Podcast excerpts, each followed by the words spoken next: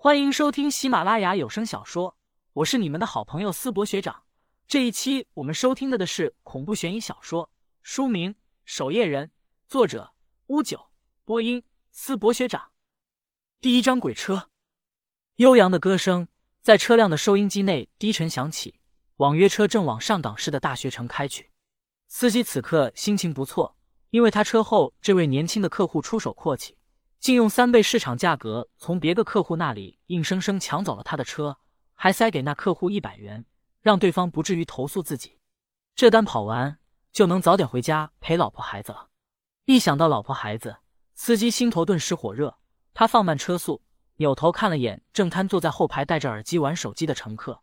对方身穿一件白色 T 恤，下半身是蔚蓝色的牛仔裤，短发，整个人显得干净秀气。司机递过去一根烟。小兄弟是大学生吗？在哪读书呢？抽不抽烟？我不抽，大哥随意。林旭整了整耳朵两侧的耳机，补充道：“我是上港大学的新生。”司机用火机将烟熟练地点上后，摇开车窗，朝外面吐出一口烟雾，感慨道：“十年前我和你差不多大的时候，只知道玩混社会，没好好读过书。结果现在稍微像样的工作都要学历。”幸好现在还可以跑个滴滴，说不上赚多少，但孩子的奶粉钱还是勉强够。见司机很能侃，林旭干脆取下耳机，笑着接道：“赚钱很辛苦吧？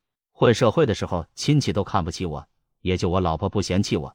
她是我邻居，从小一起长大的，还到处借钱帮我凑了辆车跑滴滴，不然我们两个连孩子都养不起。”司机一路絮絮叨叨的，不过聊的内容多是家长里短。看得出，老婆和孩子是他心中最大的骄傲。林旭突然插了一嘴：“嫂子生的是男孩还是女孩？”男孩。司机忍不住又点起一根烟，显然心情很不错。可惜我们夫妻两个的文化水平都低，名字一直没想好。是么？正好我学过如何帮人起名字。大哥，孩子的生辰还记得吗？有，小兄弟，你还会算命呢。我娃是上个月二十五号。下午两点钟生的，我姓王。好嘞，林旭立刻掐起了指头，嘴里念念有词：乙酉年，癸未月，庚戌日，未时，缺火，木弱，主土金。要不就叫王杨柳吧，火字旁替代汤的三点水，柳树的柳，水木相合，这名字有祖师爷保佑，对孩子的平安成才有很大帮助。司机兴奋道：“小兄弟居然懂这个！”不错不错，回头我就和孩子他妈商量一下，就叫这个名字了。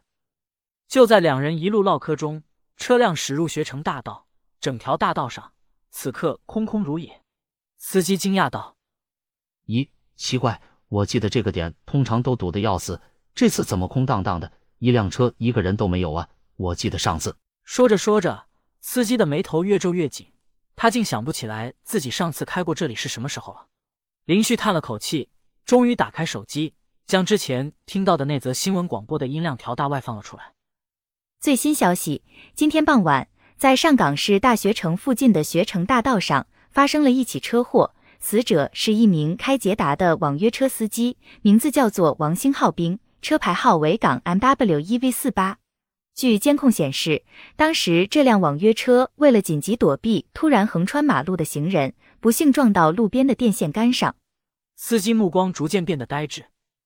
港蓝 W 一 V 四八的捷达，王什么兵？这不是我和我的车吗？林旭的目光怜悯的落在司机身上，旋即关闭广播，打了个响指。随着那一声脆响，车辆瞬间消失。司机王哲斌发现自己周遭很是突兀的充斥着浓浓的白雾，他惊恐的打量四周，视野内除了雾气，却是什么都看不见。只有林旭一直站在他的身后，沉默的注视着他。小小小兄弟，这是怎么回事？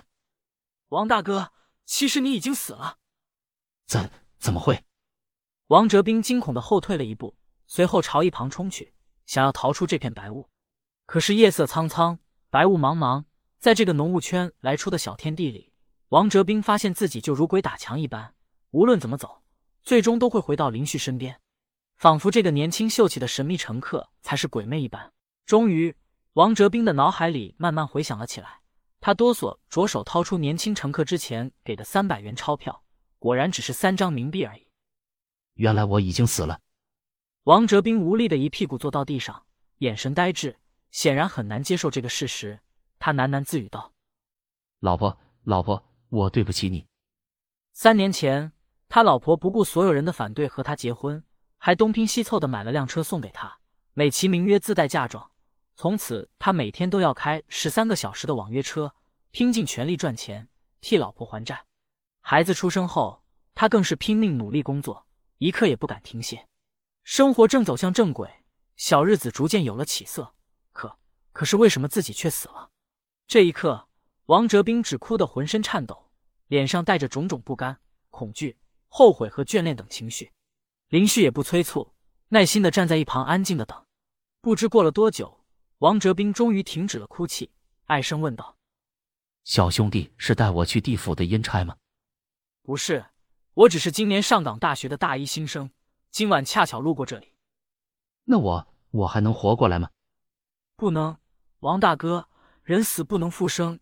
先前你为了避开那个乱穿马路的老人，自己撞到了电线杆上，网友们都很同情你，多数人留言说你这是牺牲自己。连滴滴公司也第一时间在微视社会号上表示，等查清楚了事故因由，除正常的保险之外。还会额外奖励你的家人二十万元，这些钱加起来足够他们母子很长一段时间的生活了。二十万嘛，也也挺好。小兄弟不是普通人，我想请您帮忙把我孩子的名字转告我老婆刘桂芳，还有告诉她一声，实在不行就另外找个人嫁了吧。我拖累了她前半辈子，不能再拖累他的后半辈子了。好的，我答应你。旋即，林旭又提醒道：“王大哥。”时间到了，你该去投胎了。王哲斌留恋的望向四周，只见那片茫茫白雾中，依旧什么都看不到。无奈之下，王哲斌抹了把泪，从地上站起身。麻烦小兄弟了。林旭微微点头，从身上取出一张白纸，熟练的折了个巴掌大小的纸船，素容念道：“遍满十方界，常以威神力，救拔诸众生，北离于迷途。众生不知觉，如盲见日月。”我本太无中，拔领无边际。